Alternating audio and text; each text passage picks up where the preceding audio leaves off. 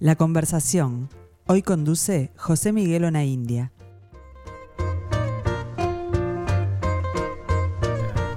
Hola, buenos días, ¿cómo están? Bueno, nuevamente acá para hablar de teatro, para disfrutar de la cartelera teatral de Montevideo y de todo Uruguay. Y bueno, hoy vamos a seguir con obras que están representándose en este festival eh, de artes escénicas Montevideo de las Artes, que se desarrolla en muchos espacios de Montevideo y que tiene la posibilidad de eh, darle a los habitantes, a los visitantes de la ciudad, la posibilidad de ver teatros en muy diferentes espacios, es decir, de verlos o muy cerca de su casa o de trasladarse a algún, algún barrio y algún espacio que no conoce para descubrir nuevos sitios, que los hay y muchos. Eh, realmente la, red de teatros de Montevideo es extraordinaria y es un, algo que sorprende a todos los eh, visitantes. Bueno, hoy tenemos aquí con nosotros a dos personas de la cultura eh, montevideanas muy importantes, a Walter Diconca. ¿Cómo estás, Walter? Presidente de la Fundación Felisberto Hernández. Y, bueno, además con un vínculo directo con, el escritor, porque es su nieto. Y, digamos, el que cuida y preserva ese patrimonio eh, inmaterial extraordinario que es la literatura de, de Felisberto. Y Agustín Urrutia, gran actor de teatro, de cine, figura muy conocida, uno de los actores que ha tenido mayor recorrido internacional, ha sido el protagonista de dos de las obras eh, más importantes y más reconocidas en el mundo, No daré hijos, daré versos de Mariana Morena y Rabiosa Melancolía de Mariana Morena, eh, y que está ahora en el Festival eh, Montevideo de las Artes con Devenir Felisberto que es una pieza sobre la literatura de Felisberto Hernández. ¿Y cómo fue este desafío, Agustín, para vos? De encarnar esta figura, encarnar o, reproducir un poco mm. el clima de la literatura de, Felisberto. Eh, bueno, fue una gran aventura, que lo sigue siendo, lo sigue siendo por suerte, eh, afortunadamente. Em, cuando Domenico Caperchione, que es el director, me propone hacer la obra, eh, yo no conocía por los tiempos de Clemente Collin. De Venir Felisberto eh, es principalmente una adaptación de Por los tiempos de Clemente Collin, aunque tiene eh, algunas, algunos fragmentos de otros textos de Felisberto. Em, y entonces, bueno, cuando yo la leo, lo, primero que, veo es que tiene un montón de personajes y, ahí fue que dije, bueno, entonces estos personajes los tengo que hacer yo, esto es una gran oportunidad, eh, es, una, es un gran desafío, ¿no? que, que, bueno, que me hizo eh, conocerme a mí también en, como en, lugares que capaz que no había recorrido tanto, ¿no? Vinculados más al humor, eh, Vamos a... aclararle a la audiencia que es una obra bastante particular porque es una obra para piano y actor, ¿no?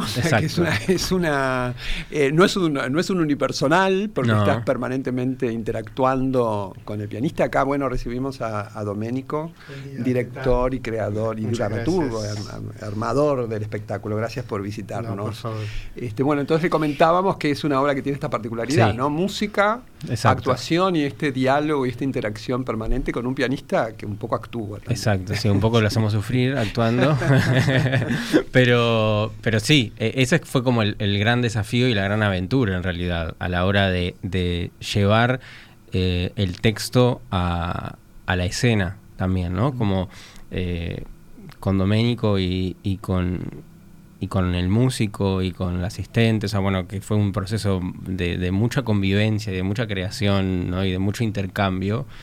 Em, todo el tiempo nos hacíamos esa pregunta e intentábamos responderla escénicamente. Bueno, ¿cómo hacemos para llevar esto al cuerpo, a la escena, esta imagen, o sea, estas, estas sensaciones que Felisberto eh, tiene y plantea, ¿no? Esta cosa onírica, ese humor tan particular, em, esa, esa mirada también de, de, de, Felisberto siendo niño, Felisberto siendo más joven, Felisberto siendo adolescente, ¿no? Como ese crecimiento, esa mirada que va creciendo a lo largo del cuento, también es algo que, que lo fuimos utilizando para, para materializar los personajes, cómo, cómo, cómo eran mirados o vistos eh, por el personaje, ¿no? por Felisberto. Domenico, ¿y eh, por qué Felisberto? Porque, ¿qué, te, te, inspiró? ¿Cuál es tu, vinculación con este escritor tan particular? Eh, bueno, siempre me gustó desde la adolescencia, porque si no me equivoco creo haberlo estudiado en el liceo. este, bueno, es, es un buen dato, es una suerte que se estudie en el liceo una literatura de altísima complejidad, ¿no? En tercer año. Sí, sí. Sí, claro, ahí empezó, mi, digamos, este, mi contacto con su obra y, bueno, y después fue creciendo mi admiración a medida que fue eh, también creciendo mi conocimiento de su obra. Pero en verdad fue un puro atrevimiento y fue un poco inconsciente em, porque yo estaba en otro proyecto, ¿no? Y ese proyecto se interrumpió y dije, bueno, ¿qué hago ahora? Porque, viste, cómo somos nosotros los teatristas, ¿qué hago? ¿Qué hago? Desesperadamente y apelé, obviamente a uno de mis autores este, favoritos y aparte quería hacer algo uruguayo. Mm, por ahí la cosa. Este, y en verdad quería hacer algo chiquito. Dije, bueno, llamo a un actor recién egresado de la EMAD, una cosa así. No, no pasó y, di con él, que me acordaba que lo había visto en una obra que había cantado y todo. este, y, y aparte la imagen, decía, como que enseguida que, que empecé a, buscar, porque la, búsqueda fue muy, muy este, Dice con él que no es egresado de alemán tampoco. tampoco. es del IAM, pero bueno. No, no reunía ninguna de las, de las características. No, pero ni recién egresado ni de no, Pero un actor ya, con, digamos, con, bastante trayectoria, a pesar de la corta edad que tiene. Y este, nada, eso. Entonces, cuando se lo propuse, después de que, en verdad empecé a investigar este, sus trabajos, mucho a nivel audiovisual, claro, yo veía que que todos sus trabajos eran bien distintos, ¿no? Entonces ya ahí percibí su versatilidad y el hecho de que cantara me, parecía importante por el tema de que tenía que haber un pianista, entonces ahí cosas como ideas que, que, que, en verdad se llevaron a cabo cuando nos juntamos y empezamos a trabajar y él también empezó a hacer sus propuestas y a, y a, mostrarse y a entregarse como se entregó, ¿no? Porque te das cuenta que es un actor que se entrega muchísimo al trabajo, ¿no? O sea, yo como no soy neutral en este, este programa y opino sobre espectáculos, eh, puedo decir que vi el estreno, creo que fue en el Centro Cultural de España en el año 2019, ¿no? Sí, Y realmente, y luego la Ferreira, eh, realmente el espectáculo es excepcional. Walter como curador, digamos, como, como custodio de la obra de, de Felisberto, ¿qué, qué te, te produce cuando te vienen estas propuestas de porque es, es una transposición ¿no? de, lenguajes, ¿no? llevar de la literatura. Felisberto no escribió teatro, Felisberto escribió cuentos fundamentalmente. Y este, entonces, ¿qué, ¿cuál es tu posición tu, respecto de esos pedidos? Para mí es un privilegio, porque ellos encontraron algo que muy raramente se encuentra, que es el fuego sagrado de Felisberto. Eh, la la reproducción de esta obra no solamente respeta la literatura de Felisberto, sino que armoniza con algo que muy pocos eh, literatos tienen, que es la música. hay muy pocos autores que sean músicos también, ¿no? Sí. Chekhov, este, sí, hay, son pocos. No, no, es frecuente. No es frecuente. Hay que decir también que la, vida de Felisberto tiene algo, tiene, es, materia literaria, ¿no? es una vida este, muy, muy particular. Sí, pero siempre está presente la música. Sí. Y en su literatura, por ejemplo, el final de la obra que estamos hablando, también tiene un final musical. Este, aparte de que está pervadida toda la obra con la música, este, el que haya un piano ya en escena es para mí es claro porque comentémosle a la audiencia esto, como, cuál era la relación. O sea, Feliberto era un pianista. Sí. Eh, te, cedo la palabra, el recuerdo. que vivió muchos años del piano, recorriendo el Uruguay en los pueblos más pequeños, recorrió toda la República con el piano. Pero además eh, descubrió el, bueno, descubrió a Stravinsky, eh, a los rusos, estrena Petrushka en el 39 en Buenos Aires, una entonces fue un avanzado en eso también. Hubo vanguardia eh, tanto en su literatura como en su música. Y bueno, tuvo ya en el año 2013, si no me equivoco, Mariana Perkovich, Sí. ¿no? Tuvo una, un maravilloso espectáculo. Proyecto Felisberto. Proyecto Felisberto, donde fundió sí. y intervino, ¿no? Un espectáculo realmente memorable, que, que pues claro que tiene casi único, ¿no? De, de imposible reposición, sí. porque era la intervención de toda una casa y eso, bueno, pudo durar. Creo que lo, lo pudimos ver muchas personas, este, porque estuvo un, un periodo prolongado. También salió, si mal no recuerdo, pero si Mariana nos está escuchando me podrá corregir, eh, también fue un proyecto de fortalecimiento Sí. de las artes, ¿no? Sí, creo que fue el primer- el primer, el primer el fortalecimiento primer de las fortalecimiento de las artes, exactamente. ¿En cuántas salas van a estar, Domenico, este, ahora? Creo que ocho, si no me Ocho. equivoco. ¿eh? En ocho parece- salas. Sí, ocho Ajá. salas de las diez. De las 10 que, que 11 que- funciones Sí. Y 8 salas. ¿Cuándo empiezan? Hoy. Hoy. Ah, bueno, perfecto. ¿Hoy en dónde? Hoy. Hoy arrancamos en la experimental de Malvin. Ah, a las buenísimo. 20, 30 Es un- horas. Es un espacio son todas las funciones. extraordinario, Sí. ¿no? El experimental de Malvin realmente es un espacio extraordinario que vale la pena no solamente los que estén cerca, sino los que quieran visitarlo. Este, y también les digo al público que esté atento, eh, porque hay algunas modificaciones, ¿no? El COVID trajo al- algunas complicaciones y hay algunas funciones este, que, que van a ser alteradas, así que mm, eh, que estén pendientes en la Ah. web antes de trasladarse. Esta tenemos la certeza, acá están los, Sí. este, los protagonistas de que se van a llevar a, se van a llevar a cabo. Quiero recordar que es gratuito. Es Sí. gratuito, sí, exactamente. O sea que es, es abierto, pero luego van a tener funciones también en la Verdi. O Sí, en la también- Verdi tenemos, sí, dos. 17 y dos. 16 y Sí, 17 sí, me en la, en la. Verdi son, son dos. Sí. Pero Agustín, ¿y qué otros proyectos tenemos para este año? Porque vos no solamente sos actor ahora, ahora estás también detrás de la, ca- detrás de la, de la escena. Siempre estuve detrás un poquito, pero bueno. Sí. mm, eh, sí, ahora eh, en marzo estreno una- un espectáculo para niños y adolescentes, también eh, que ganamos fortalecimiento, eh, con mm, Colectivo Casiopea, que es un colectivo con el que yo trabajo hace años, que tenemos dos espectáculos ya. Eh, coescribimos con Vanessa Canepa y estoy dirigiendo yo. La obra se llama Roja Y es a partir de Caperucita Roja. Ah, mira Es un- queremos hacer una, una, una saga de como de, adaptaciones de cuentos clásicos y arrancamos con Caperucita que nos parece como el que más atraviesa Sí, todas las como generaciones. el cuento. Sí, es, como, Sí. es como la Biblia Todos de los los, cuentos, cuentos. el cuento, nos quedamos con eso. Y, y bueno, entonces ahí estamos. En, en marzo estrenamos en la sala Atahualpa del Galpón. Ah, mira qué bien. Bueno, tenemos una, una muy buena primicia. En el Galpón también, en el festival, en el FIDA del 2019, dimos una caperucita roja de Pomerá, Sí, claro. de la, la La vi, versión, la vi. versión este, vi. francesa. Y, Y, bueno, y volvemos con Fedra. Yo soy Fedra. Ahí estoy ahí atrás, adelante, atrás, en los costados. Vamos a con- explicarle al público que Yo Soy Fedra es un espectáculo de Marianela Morena, Exacto. protagonizado por Noelia Campo. Y est- en esta oportunidad don- don- va en el mismo espacio, va en el sótano de la Sala Verde. en el sótano de la sala. en el sótano de la Sala Tienen- Verde. He leído que tienen muchas funciones, ¿no? Es todos los fines de semana de febrero. Ajá.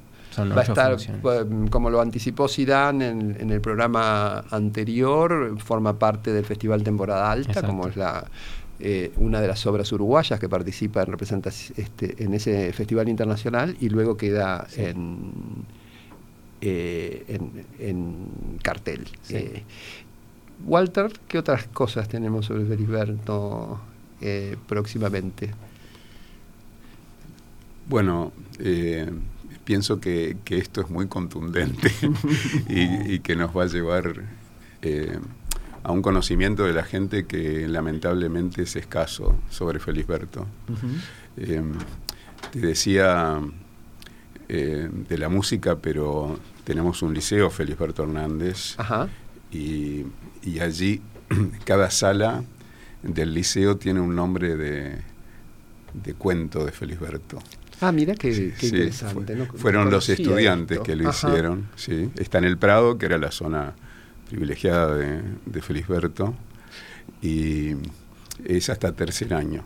Pero quería, eh, hablando de textos de Felisberto que, que se imparten en, en secundaria, hay uno eh, muy importante, porque el, el que se normalmente se dicta es la pelota Ajá. Mm. pero hay otro que es genealogía, que Felisberto escribió con 24 años y que hasta el día de hoy es eh, parte de la currícula de matemáticas para enseñar geometría.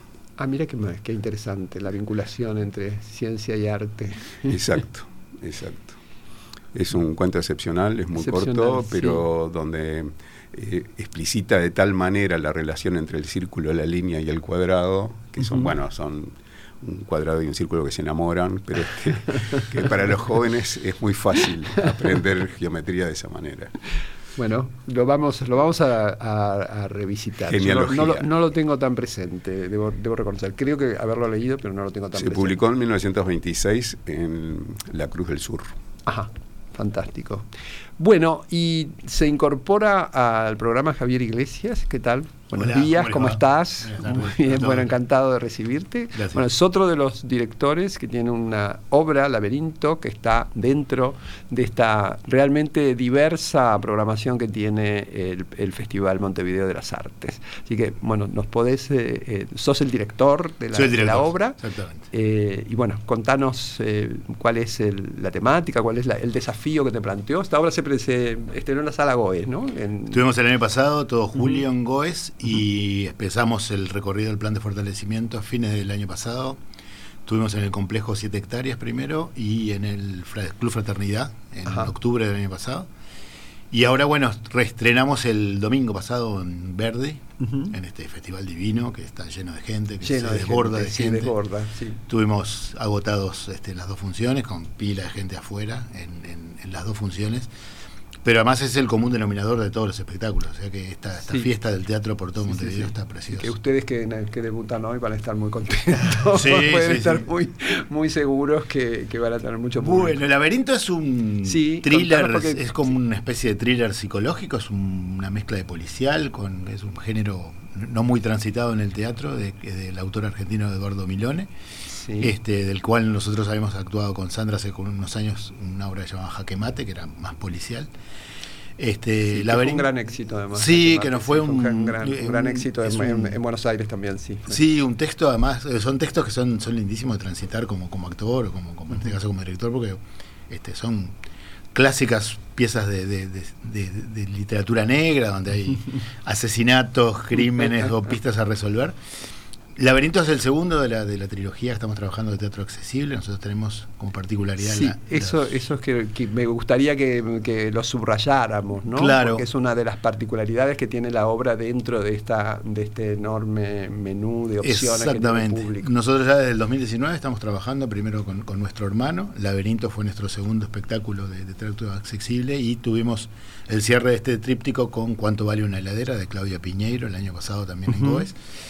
Nosotros trabajamos con intérprete de lengua de, eh, señas, uruguaya, en escena, un intérprete por cada actor, por cada personaje, y tenemos también audiodescripción para personas ciegas. Tenemos el, el, combo, digamos, hemos cerrado estos tres trabajos con estas características que nos ha permitido llegar a un público muchas veces no contemplado dentro de la oferta teatral. No, claro, un público que tradicionalmente no estaba incluido por las razones que los teatros y las salas no estaban preparadas. Y que bueno, nos, ha llevado absolutas este, sorpresas como personas bastante más lejanas a los 50 años que ven teatro por primera vez, personas sordas, o las personas ciegas que, utilizan el, elemento de la audiodescripción como ayuda de para terminar de completar, digamos, el producto teatral.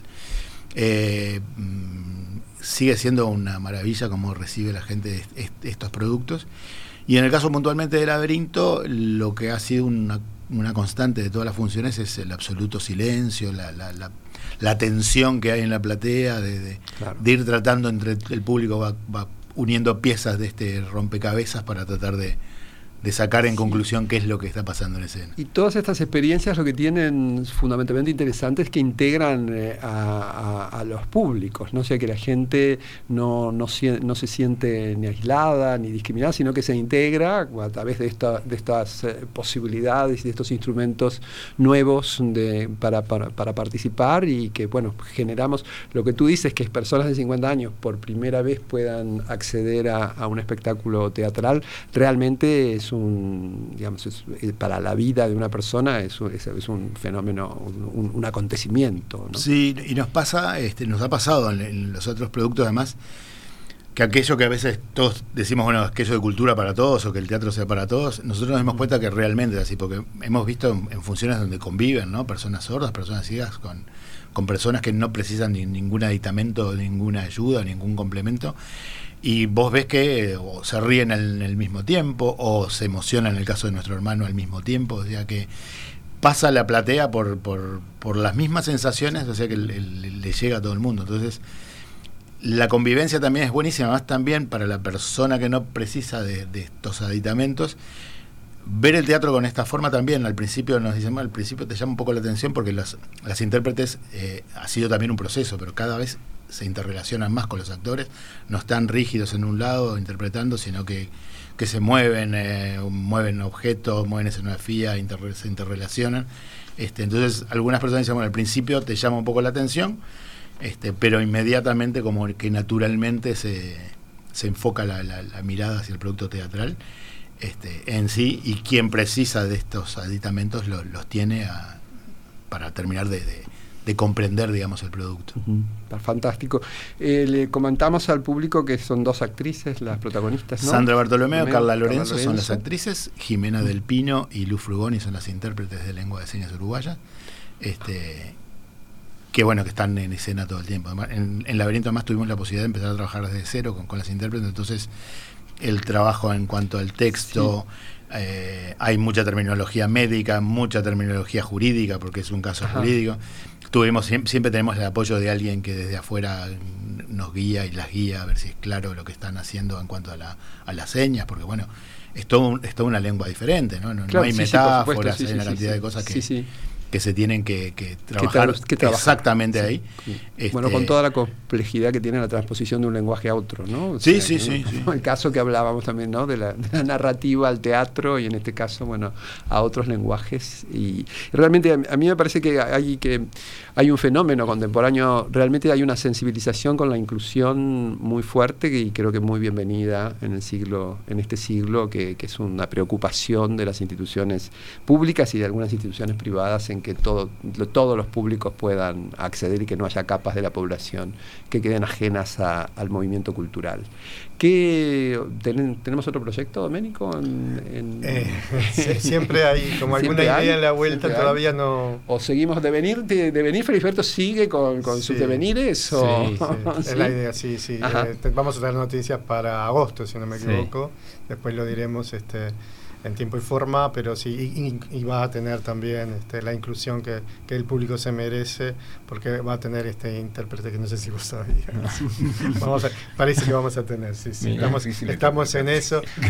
Va a ir a ver, e, esto es fresquito, sí, una primicia, pero sí, hoy justamente va a ir está una intérprete a ver la obra, porque la idea es reponer con intérprete. Ajá, es una propuesta de nuestra productora este, Miriam Pellegrinetti y bueno, sí, sí, este, una, excelente productora de mucha actividad en, la, en, toda la escena independiente. Y, después la idea es volver con, solo las chicas que estuvimos el año pasado en el circular. Volveremos este año, todavía no confirmamos sala, pero estamos en eso. ¿Y Laberinto sigue después de, Laberinto, la idea es, poder, sí, poder hacer este, este, estas tres horas. La idea es seguir rodándolas. Este, en principio, la, tenemos estas diez funciones. Nosotros. Eh, somos creo que el espectáculo que tiene más funciones en el festival. Este, vamos a andar por todos lados. Este, y la idea es poder seguir haciendo este, estos tres productos, este, porque además lleva mucho trabajo. Claro mucho trabajo. sí, una obra de teatro lleva un trabajo realmente monumental atrás, de, el caso de muchos meses, eh, no solamente el, proceso de ensayo, sino de, creación, de preparación. Sí, son muy costosos. el teatro independiente, donde Porque es difícil comulgar horarios, salas de ensayo, eh, y realmente es, es necesario que el, número de funciones sea mayor, ¿no? que, el que está habiendo últimamente en, mm. Montevideo. Sí. Este, que, que, es un problema del, teatro en general en la zona, en la región. ¿no? En Buenos Aires pasa exactamente lo mismo. ¿no? Las obras de teatro independiente se dan mucho, muy pocas veces por semana y con muy poca posibilidad de, de mostrarse a público. Y Agustín, ¿alguna otra hiciste un Hamlet este año del que no hablamos. Hicimos un Hamlet bastante el año pasado. El año pasado. El año, pasado. estamos, viste que uno tiene una tendencia que enero es una especie de continuidad. Mm. De, bueno, fue curioso porque en realidad hice dos Hamlet. Hiciste dos Hamlet. Hice dos. Eh, uno en el Galpón. Sí. Que eh, fue una versión que, que hicimos para, para liceos, para extensión cultural. Y luego eh, Rogelio me invitó a hacer Hamlet Express. Rogelio Gracia, Rogelio que inauguramos este, este segmento, lo inauguré yo porque el segmento ya, venía, pero lo inauguré con eh, Rogelio conducción con, con, Rogelio aquí. En ese caso como actor de cine, no como actor de, no hablamos de Hamlet. Y bueno, él estaba haciendo, iba a estrenar Hamlet Express Macchiato, que fue una versión muy reducida de Hamlet en teatro breve en, el mercado Williman y me invitó a hacerlo eh, juntos. Y bueno, fue también un, encuentro interesante porque él era el que hacía, claro, porque él era quien hacía la versión en el, en el galpón previo a que Sí, sí, sí, sí, él estrenó en el Galpón en enero del año pasado, la versión un lindo dirigida por Marcelo Díaz, sí, sí, sí. Y bueno, fue una gran experiencia, yo nunca había hecho extensión en el Galpón y, está bueno porque, bueno, se llena la sala. Eh, extensión es una, también es una forma de incorporar nuevas audiencias, ¿no? Es una forma realmente muy, muy impactante y muy positiva que tiene Montevideo hacer estas funciones que se hacen, explicarle un poco al público cuál es, cómo, se hacen para, para colegios o escuelas o liceos hay en algunos casos en donde hay instituciones teatrales que lo tienen como, por ejemplo, el Galpón que lo tiene instaurado como un sistema donde, donde ya tiene un, paquete de, obras que las ofrece. Pero también está el caso de algunas compañías, por ejemplo, yo formo parte de una de ellas, que vamos a los colegios a hacer las obras. Em, yo tengo una, compañía de teatro para niños que se llama Teatro sobre Ruedas, Que, que bueno, hacemos eh, tenemos tres obras y, bueno, montamos la obra en el, espacio que tengan ellos. O sea, nos adaptamos. ¿No está dentro del programa este, Teatro en el Aula o es un.? No, no, no. hay, porque hay un programa de tendencia que se llama Teatro en el Aula que tiene este formato. Y. Y bueno, y, en realidad en el Galpón particularmente fue muy fuerte lo que pasaba también por, por el hecho de algunos adolescentes que eran, bueno, vamos a ir a ver eh, Shakespeare, qué aburrido, no sé qué, y luego quedaban realmente impactados, algunos yendo por primera vez al teatro. Eh, y, era muy positivo, era muy linda la, la, repercusión que tenían ellos, que luego se quedaban y nos pedían fotos y nos hablaban de la obra, y aparte de que hacíamos un foro de intercambio. Eh, y, y bueno, y pasaba eso, como lo más sorpresivo era eso, lo más lindo. Sí, ese, realmente presenciar una, una, función de teatro en el aula, en el teatro, no, teatro en el aula es un, eh, esto se llama extensión, de teatro extensión, es, maravilloso. A mí me, tuve una experiencia en el Teatro del Galpón eh, con eh, lo que hacía Héctor Guido Lazarillo que era una de, la versión de Campodónico y que Héctor lo hacía maravillosamente bien. Y nos invitó a una función y fuimos con tres amigos, el director del Centro Cultural de España, Ricardo Ramón, cuando ustedes estrenaron de venir Felisberto, y otra amiga entre adolescentes en estado muy alterado, yo temíamos mucho por nuestra integridad física. este, entramos a la sala y a los dos minutos la gente que los chicos quedaron absolutamente cautivados como y, lo aplaudieron como si estuvieran en un recital de Madonna o de una gran figura del rock. Y realmente eso se logra cuando hay un buen espectáculo cuando el espectáculo y lo que indica que no hay límites no que no hay espectáculos para adolescentes no hay o que puede haberlos pero que en realidad cuando el arte tiene cierta vocación universal puede captar eh, todas las sensibilidades. Mm. yo les agradezco muchísimo que hayan venido en este antes fundamentalmente ustedes que están por, estrenar, ustedes que están en plena, Javier, que están en plenas funciones. Les repetimos, Devenir Felisberto y Laberinto son dos de las muchas opciones que tienen en el Festival Montevideo de las Artes. Y Walter, para despedirnos, y, eh, bueno, yo creo que Felisberto Hernández es una de las figuras eh, más representativas de la cultura uruguaya. Eh, ¿cómo, lo viviste? ¿Te parece que tiene el suficiente reconocimiento? ¿Te gustaría que su figura su literatura fundamentalmente se, se, conociera más, tuviera más difusión? ¿Cuál, cuál, cuál es el desafío que sentís con, con, este, con esta responsabilidad de, tener ¿no? bajo tu, tu conducta y tu acción este, mantener la obra de, un autor? Me llevas a, con lo que estabas narrando antes, me llevaste a Felisberto eh, tocando para niños y adolescentes en escuelas y liceos y la importancia que tiene de difundir la cultura de esa manera porque se genera un vínculo que después puede perdurar para toda la vida. Y sí, es muy cierto que Felisberto no tiene la difusión que merece y por eso mi agradecimiento a Doménico y a este gran actor y, este, y, al pianista este, Caetano, que hacen una labor realmente increíble. Eh, la versatilidad del actor, el respeto a la obra, eh, me parece magnífico. Y la combinación entre música y literatura, y que la poética narrativa el teatro es una forma de difusión de, todas las expresiones artísticas así que bueno felicitamos esperamos que se, pueda, que se pueda ver. De nuevo gracias Javier y gracias a todos ustedes Vayan a ver teatro, disfruten de Montevideo de las Artes hasta el 29 de enero, tienen posibilidades de disfrutar de esta diversa eh, posibilidad de, ver no solamente espectáculos en espacios diferentes y de disfrutar de las artes escénicas, que es un privilegio que no todas las ciudades ofrecen a sus habitantes. Muchísimas gracias y nos encontramos el jueves próximo. Gracias. Gracias. Gracias.